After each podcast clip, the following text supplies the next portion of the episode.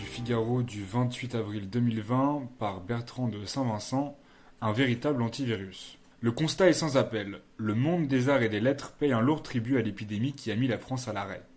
Festival annulé, musée et spectacle en berne, concert interdit, un rideau noir s'est abattu sur la scène culturelle. Même les libraires ont dû garder porte close.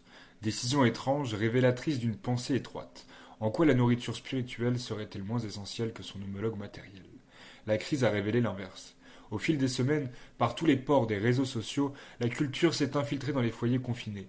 Un véritable antivirus. Ce furent d'abord les spectacles en ligne, concerts, expositions, pièces de théâtre, le flot des films que l'on s'est repassé, des livres que l'on lit, des livres que l'on s'est décidé à ouvrir, des archives dans lesquelles on a eu envie de se replonger. Une soif d'apprendre, de redécouvrir. Puis les artistes qui ont le sentiment de ne plus exister quand on ne les voit pas, se mirent de la partie. Vive l'ego il eut les représentations privées données dans son salon, seul avec sa guitare, ses fables, son piano ou son violon. Un moment de grâce ou, soyons honnêtes, une nudité gênante. Peu importe, le souffle était là. Même les Stones, vieux renards roulant carrosse après avoir roulé leur bosse, reprirent du service. Enfin, il y eut une formidable ébullition créatrice.